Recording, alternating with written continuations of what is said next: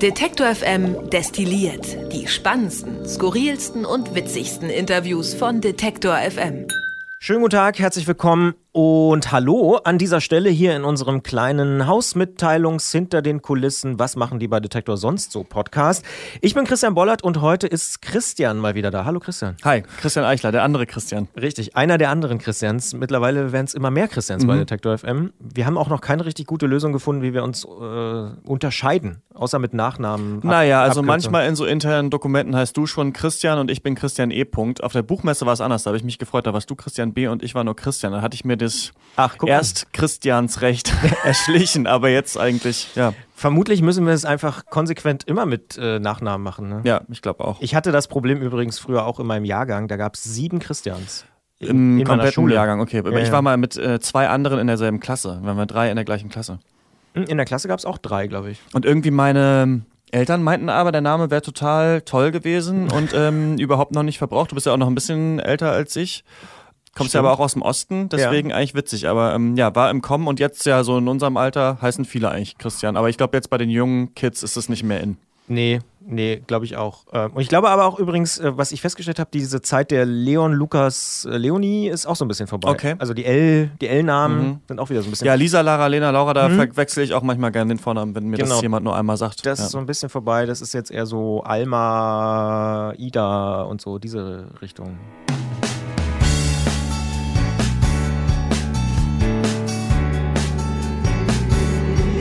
Detektor FM. Zurück zum Thema. Aber wir wollen eigentlich über ein ganz, ganz anderes Thema sprechen, mhm. ähm, was bei uns in dieser Woche aufgepoppt ist. Und ich muss zugeben, als ich das das allererste Mal hier in der Konferenz diskutiert habe, ich glaube, an dem Tag warst du nicht in der Konferenz, glaube ich, oder? Mhm, nee, ich glaube, ich glaub war nicht, nicht da. Nee. Aber ich war auch so ein bisschen, dachte so, oh, schon wieder eine Umfrage zum Thema Nationalsozialismus mhm. und Holocaust. Äh, muss man das machen? Ist das wirklich interessant? Und als wir uns dann aber intensiver mit dem Thema beschäftigt haben, wurde schon klar, nee, nee, das ist schon ein sehr interessantes Thema. Und ich versuche es mal äh, sozusagen auf so einer Faktenbasis einmal zu erklären, um mhm. was es geht. Es gab eine Umfrage von CNN, die haben in sieben europäischen Ländern äh, Leute befragt, repräsentativ, also jeweils 1000. Vor allen Dingen aber auch 18- bis 34-Jährige. Und damit sind wir wieder beim Thema Alter. Da bist du noch drin, wenn ich mich nicht irre. Ja. Ich bin gerade so raus. Gerade raus, okay. Also ich kann mich sozusagen ein bisschen aus der Affäre ziehen. Aber 40 Prozent der jungen Deutschen wissen demnach, und die Frage war, und ich lese jetzt ganz konkret vor, wie viel würdest du sagen, weißt du über den Holocaust? Und da haben 40 Prozent dieser eben 18- bis 34-jährigen Deutschen gesagt, hm, wenig bis gar nichts.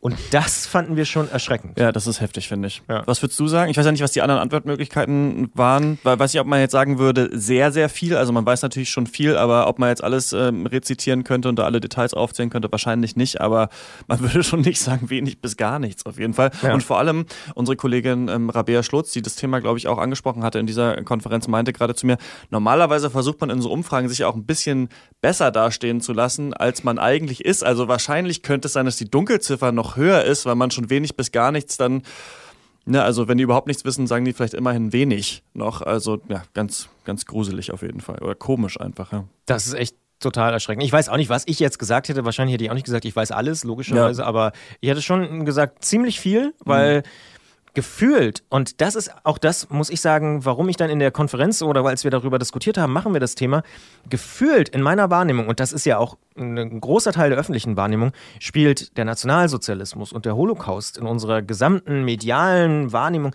eine Riesenrolle. Also es ist ja kein Klischee, dass jede zweite Doku auf ZDF Info und so und Phoenix sich irgendwie mit dem Holocaust oder mhm. Nationalsozialismus beschäftigen, dass das ständig ein Riesenthema ist.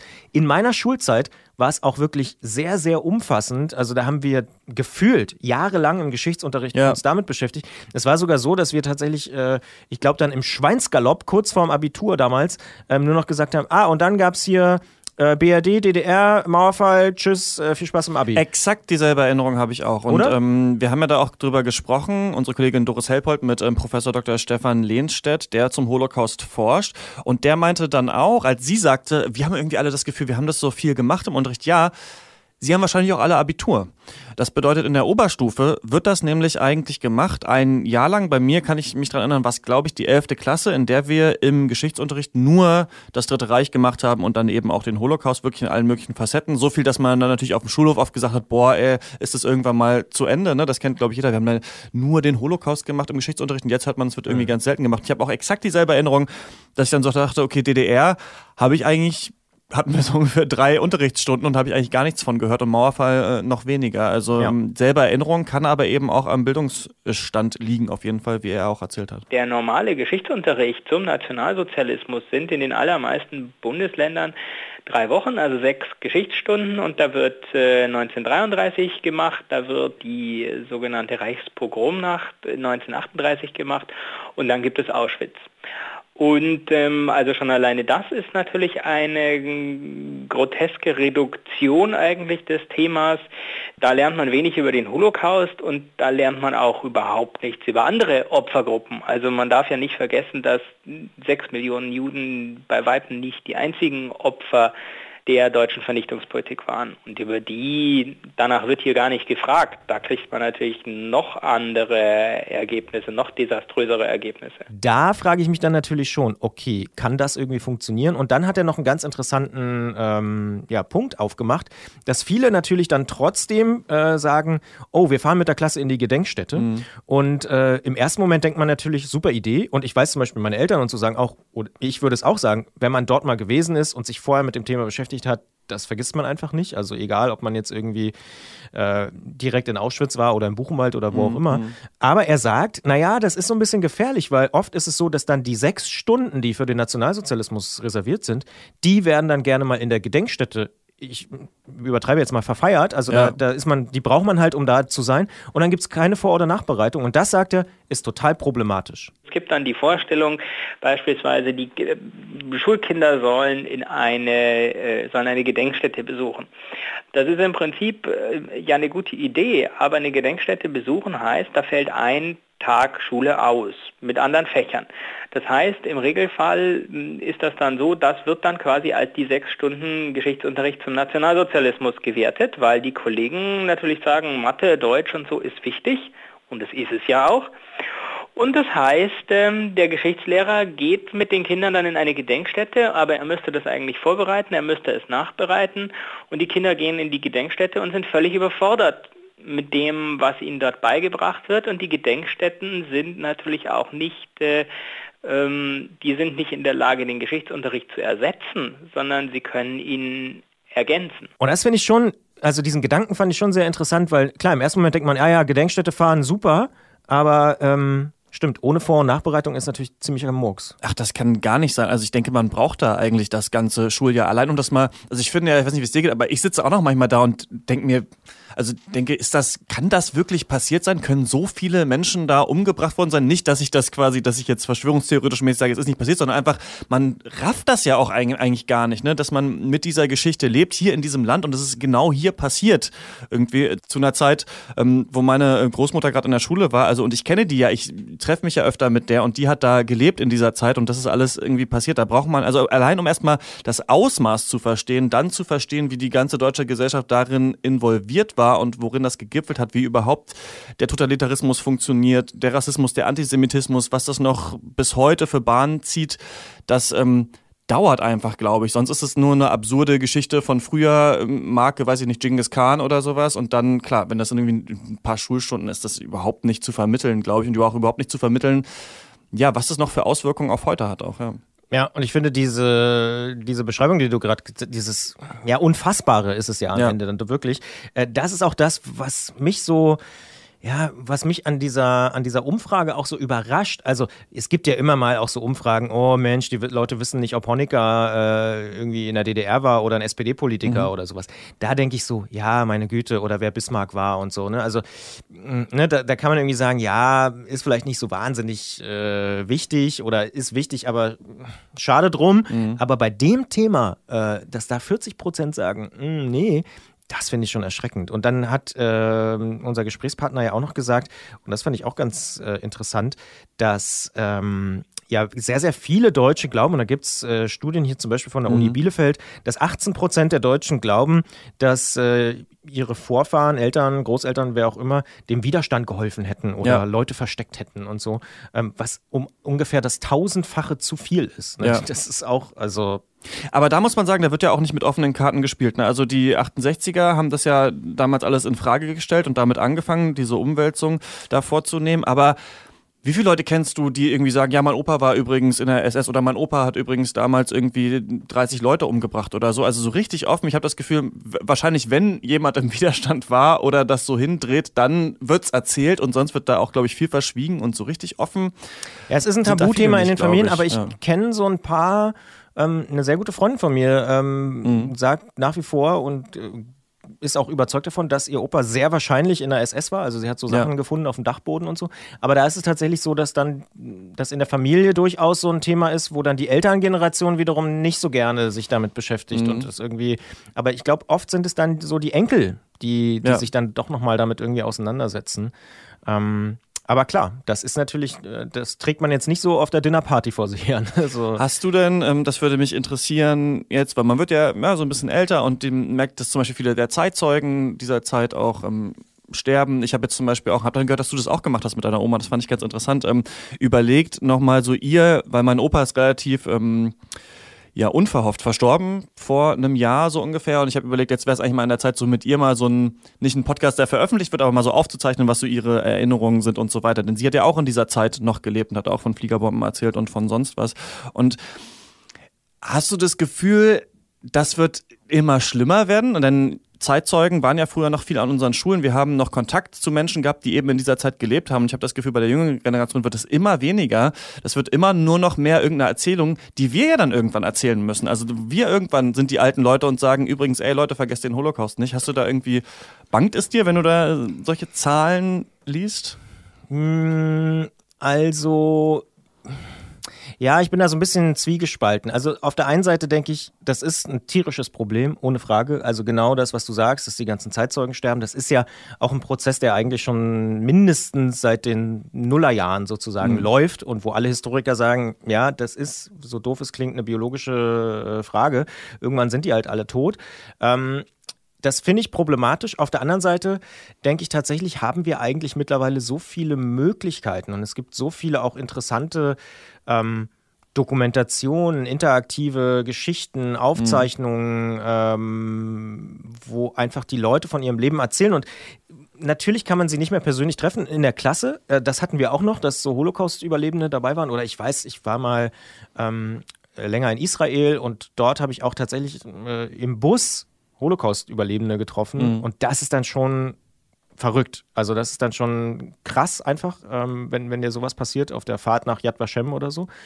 Ähm, und das wird nicht mehr passieren. Und ich glaube, das sind natürlich Dinge, die man auch nicht, ja, die kann man ja auch nicht nachholen oder simulieren oder so. Das wird halt so Klar. sein in 50 Jahren. Dann lebt halt niemand mehr. Ähm, ich glaube tatsächlich, dass es dann aber irgendwie die Frage ist, wie geht man dann damit um und wie, wie bekommt man es hin, dass sich die Leute trotzdem noch damit auseinandersetzen, mit diesem Thema irgendwie beschäftigen. Das, das treibt mich schon um. Und du hast äh, meine Oma angesprochen. Tatsächlich habe ich. Ähm, aus so einem Gedanken heraus, aber eher aus so einem biografischen Gedanken ja. heraus, ähm, mit meiner Oma vor ein paar Jahren angefangen, ähm, ja, über ihr Leben zu sprechen und eben über so verschiedene Zeitpunkte.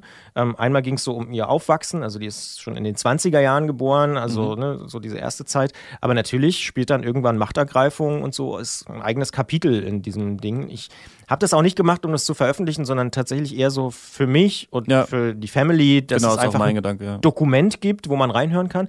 Und tatsächlich ist meine Oma vor ein paar Monaten gestorben. Ähm, und äh, ich habe jetzt so die Rückmeldung bekommen von einigen, dass es nochmal sehr, sehr wertvoll ist, dass sie eben jetzt konserviert ist, sozusagen. Oder dass man mhm. da jetzt nochmal reinhören kann und irgendwie nochmal ihre Stimme hören kann und ihre Sicht, wie sie das so erlebt hat. Die hat das, äh, ne, die hat auf dem Land gelebt, die war jetzt nicht in irgendeiner Großstadt, hat jetzt nicht irgendwie so groß, krass Bombenangriffe erlebt, aber hat zum Beispiel auch mal, äh, ist auf dem Feld gerannt, wo irgendwie ein englischer Flieger abgestürzt ist und hat mhm. versucht, den noch irgendwie zu retten und hat dann tierisch Ärger bekommen, so nach dem Motto, wie konntest du denn hier zum Feind laufen ja. und so. Und solche Geschichten erzählt sie schon.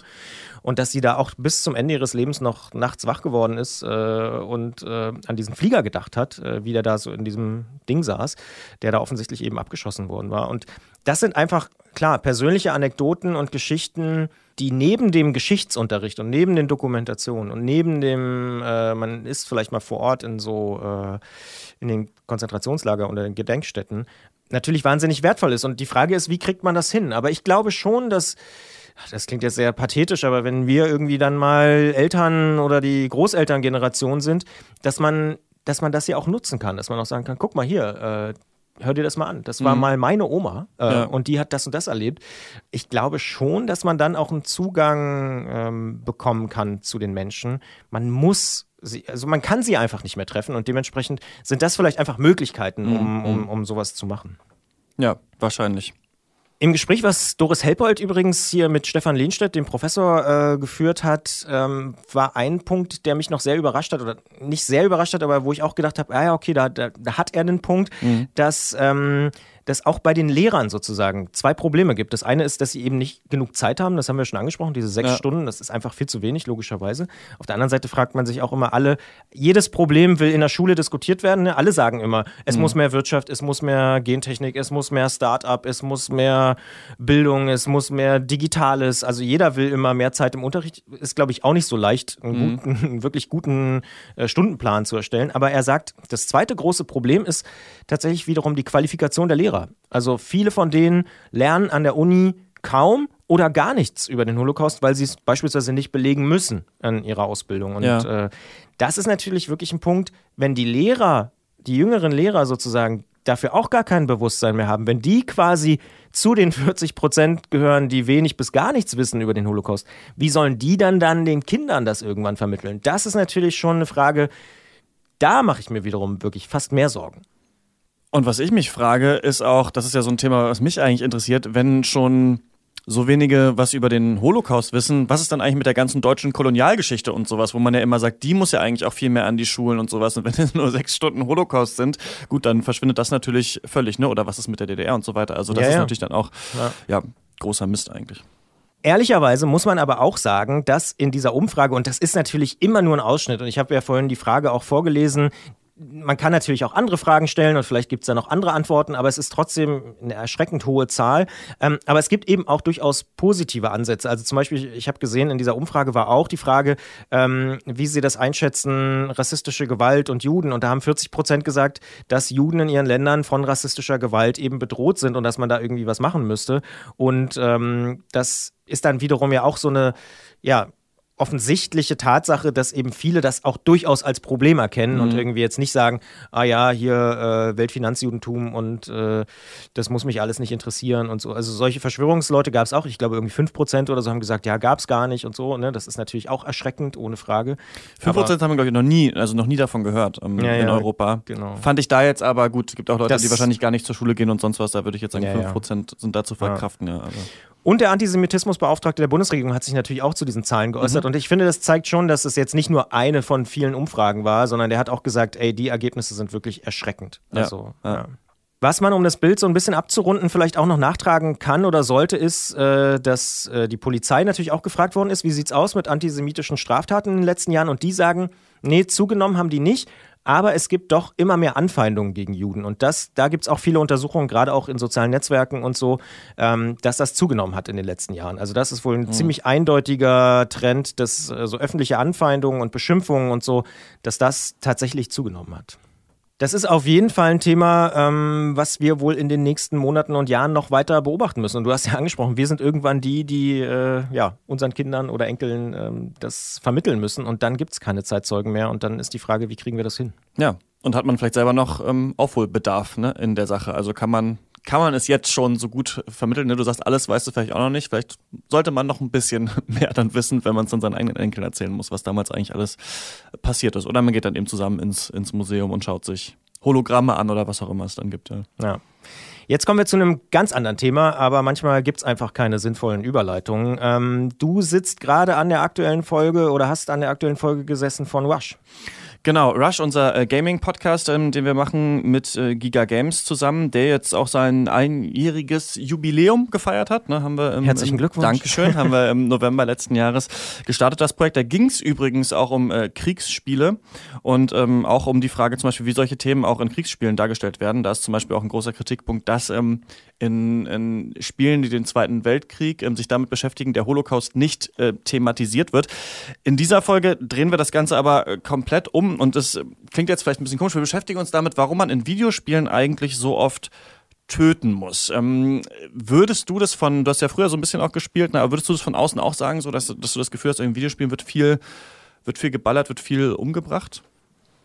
Ist schon meine Wahrnehmung, obwohl ich immer sagen muss, dass mir das nie Spaß gemacht hat. Tatsächlich, ich bin mhm. eher so der Strategiespieltyp gewesen oder hier so äh, Point-and-Click-Adventures und so, da wurde relativ wenig getötet. Da ging es ja. eher darum, äh, kombiniere Seil mit Gummihuhn oder so. Aber ähm, ist mir schon aufgefallen damals, äh, dass, also klar, es gab auch in den 90ern diese Ego-Shooter und so, fand ich immer alles ein bisschen doof. Und ja, Töten spielt schon eine große Rolle, würde ich schon sagen. Genau, das ist halt die Frage irgendwie, warum ist es so? Ne? Warum, warum finden wir das so viel in Videospielen? Warum müssen wir das so viel machen? Ist es, ist es auch problematisch? Da sagen ja die Studien, nee, eigentlich nicht. Also man kann nicht sagen, ne, dass diese Amokläufe zum Beispiel auf brutale Videospiele zurückzuführen sind, wie das ja diese Killerspieldebatte in Anführungsstrichen mal proklamiert hat. Ja, das wäre zu einfach, wie, wie so oft im Leben. Ne? Also so monokausale Erklärungen sind ja. ja. oft fragwürdig. Und es gibt sogar die Gegentheorie, dass Videospiele quasi, oder auch nicht nur Videospiele, einfach auch Bücher, ähm, weiß ich nicht, Theaterstücke und so weiter, so eine Art Safe Space bieten, in dem wir dann mal Dingen ausgesetzt sind, die eigentlich verboten sind. Ne? Ich meine, jeden Sonntag läuft Tatort,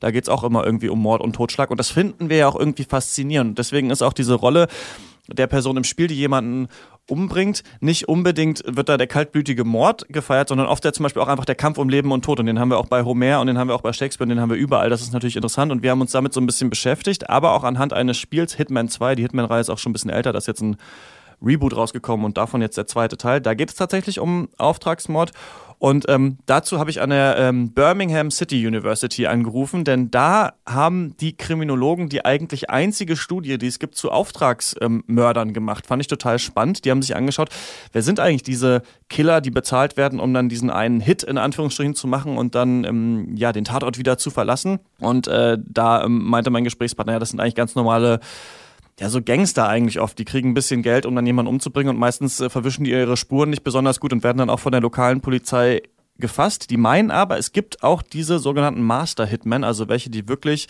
ja aus den Schatten agieren und dann meistens nicht aus den Communities kommen, denn meistens ähm, werden die von lokalen Polizisten geschnappt, also Auftragsmörder und deswegen aber vermutet man oder es gibt Indizien dafür, wie zum Beispiel auch in dieser Skripal-Sache und so weiter, dass es eben doch Menschen gibt, die das tatsächlich ähm, planen und die sind eben sehr schwer zu fassen, weil man nicht weiß, wer es ist. Es gibt nur Indizien dafür und das kann man alles in der aktuellen Folge Rush hören. Also es geht wie immer so ein bisschen um gesellschaftliche Fragen, aber auch um Games.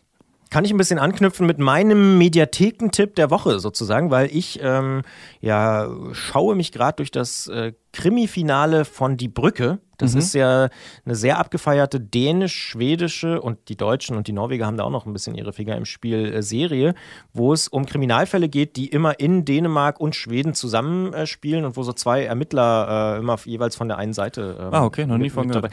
Absolute Empfehlung. Ähm, Gab es schon drei richtig reguläre Staffeln und jetzt kommt gerade das große Finale. Es sind irgendwie vier quasi Spielfilme, mhm. ähm, die das jetzt abschließen. Kann man gerade sehen in der ZDF-Mediathek und ich habe mal geguckt, ich glaube noch bis Februar oder so. Also ziemlich cool, ziemlich lange, ähm, weil das ZDF das auch mitproduziert hat und ich muss sagen, das ist eine meiner Lieblings-Krimiserien, ähm, Warum? die ich in letzter Zeit entdeckt habe. Weil mir die, also A sind die Fälle sehr, sehr gut ähm, und irgendwie auch natürlich teilweise absurd. Das sind auch Sachen, wo man so denkt, ja, okay, das würde jetzt vielleicht in Schweden oder es passiert in Wirklichkeit nicht in Schweden, ne? aber mhm. es könnte theoretisch passieren. Also sind auch irgendwie glaubwürdig, aber nicht im Sinne von, ah ja, ich war auch schon mal in Kopenhagen und habe gesehen, da gibt es irgendwie, weiß ich nicht, militante Tierschützer oder irgendwie ja. sowas. Ähm, und ich finde, aber das ist ja ganz oft, glaube ich, das Erfolgsgeheimnis von guten Krimiserien, äh, die Ermittler sind einfach wahnsinnig ah, okay. cool und, ähm, und glaubwürdig und so ja, es klingt jetzt so abgedroschen, aber so richtige Menschen und haben auch ihre eigenen Issues und die eine ist auch echt ziemlich durchgeknallt, so, die eine Ermittlerin aus Schweden. Ähm, und da will man einfach dranbleiben und will wissen, wie geht's weiter und äh, wie entwickeln sich die Charaktere weiter und so. Also es ist wirklich dieses ganz klassische schwedisch-dänischer Krimi, dunkles Setting, passt auch super in die Jahreszeit. Mhm. Habe ich im Sommer angefangen, aber egal, jetzt passt super. Ähm, und eine absolute Empfehlung habe ich übrigens tatsächlich entdeckt durch, das kann man vielleicht an der Stelle auch mal sagen, ähm, den Podcast von Marco Maas und Ulrike Klode, den wir hier auch spielen, die mhm. Seriensprechstunde. Da war ich mal zu Gast und da haben die mir das empfohlen, anhand meiner Serien, die ich vorher geguckt ja. Ah. habe. Und es war wirklich, ist ein Treffer. Und gibt auch übrigens ein Remake, habe ich aber noch nicht gesehen, will ich glaube ich auch nicht sehen, ähm, an der mexikanisch-amerikanischen Grenze. Mhm. Ähm, heißt dann auch The Bridge oder so, auch mit, ich glaube, relativ bekannten Schauspielern. Aber das ja, weiß ich nicht, zieht mich nicht so rein. Ich war jetzt im Sommer in Kopenhagen, also ich fühle mich da irgendwie dichter dran. So, ja. also es ist, zieht mich echt rein und ich habe jetzt äh, Teil 1 des großen Finales schon gesehen und am Wochenende bin ich mir sicher, gucke ich äh, alle anderen drei, äh, logischerweise. Geil, ja, ist eine super Jahreszeit dafür, ne? Das ja. freut mich auch so ein bisschen. Ja. Der Zwang, rausgehen zu müssen, ist nicht mehr da. Und das ist manchmal Stimmt. auch ganz schön. Man Die Eltern so, fragen nicht, warst du auch draußen? Ja, es ist einfach so, ja, wir, nee, wir bleiben drin und gucken nur äh, Serien. So, ja. Das finde ich echt ganz, finde ich ganz gut, ja. Ja, das ist mein äh, Mediatheken- und Serientipp. Hast du noch irgendwas, äh, was du loswerden willst? Ähm, ich habe an einer neuen Staffel, nee, einer neuen Folge Mission Energiewende gesessen. An einer neuen Staffel sitzen wir ja auch. Das ist unser Klimapodcast. Ähm, da habe ich mir angeschaut, wie der Strompreis entsteht und was da, was wir eigentlich alles so zahlen in diesem Strompreis. Denn nur, also der eigentliche Strom ist gar nicht so viel von dem, was wir zahlen, sondern ganz viel Umlagen, Steuern und so weiter.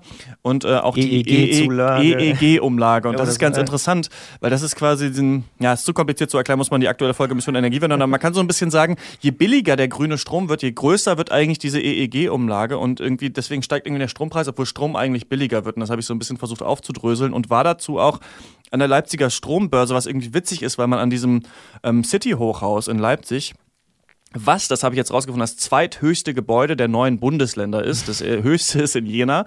Ähm, abgesehen, ja, abgesehen, vom Fernsehturm wahrscheinlich dann in Berlin. Ja, genau. Ja. Wahrscheinlich ist das. Mhm. Aber mhm. wahrscheinlich außerhalb von Berlin im, äh, in den neuen Bundesländern. Wahrscheinlich ist, vielleicht, ist, vielleicht ist der Fernsehturm kein richtiges Gebäude in dieser Richtung. Keine Ahnung. Okay. Auf jeden Wer Fall, das weiß, ähm, kann gerne eine Mail schreiben gerne an kontakt.detektor.fm. Ja. Aber ähm, da steht oben nicht nur MDR dran, sondern auch EEX und ich wusste nie, was das ist und das ist European Energy Exchange und das ist quasi die Strombörse, ja, an der Strom gehandelt wird für Deutschland und Darf sogar ich mal auch für Schlauberger sein? und Italien. In Leipzig und in Paris sitzt die, ne? Ja, ja genau. Ja.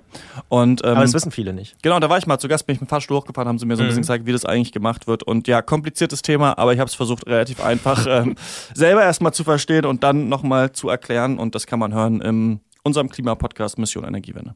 Genau, und den gibt es logischerweise auch wie diesen Podcast überall da, wo es Podcasts gibt. Mir bleibt eigentlich an dieser Stelle nur noch zu sagen, dass wir in einer Woche, ziemlich genau in einer Woche, in sieben Tagen, Stimmt. Ähm, Geburtstag feiern. Wir werden nämlich neun Jahre alt. Das ist auch ziemlich verrückt. Ähm, und wir feiern mit ziemlich prominenten Gästen, das darf man wohl sagen. Kack Motherfucker aus Norwegen. Siehst du, da schließt sich schon wieder der Kreis zu die Brücke. Ja, die Brücke. So ein bisschen. Das jedenfalls. ist vielleicht die neue Brücke. Ja, vielleicht. Kack Motherfucker kommt vorbei. Wirklich eine großartige Liveband. Also wer in Leipzig Leipzig sein sollte am 7. Dezember kommt vorbei, es gibt noch Tickets. Ähm, holt euch Tickets, wir stoßen mit euch an, wir freuen uns. Das wird nämlich nicht nur der Detektor-Geburtstag, sondern auch einfach eine coole Sause. Und Dena kommt auch vorbei. Auch das äh, habe ich wiederum gehört von Easy, die letzte Woche ja hier war. Ähm, ist für sie fast noch cooler als Kack Motherfucker, also rein musikalisch. Auch sehr, sehr spannend, finde ich, Dena. Ähm, und dementsprechend dann gibt es auch noch das Detective M DJ-Team. Also es lohnt sich einfach. Wer am 7. Dezember in der Nähe sein sollte von Leipzig und zum Beispiel am zweithöchsten höchsten Gebäude der neuen Bundesländer vorbeifährt, der sollte ins Täubchental kommen und mit uns Geburtstag feiern an dem Abend. Denn das lohnt sich aus meiner Sicht. Ja, würde ich auch sagen.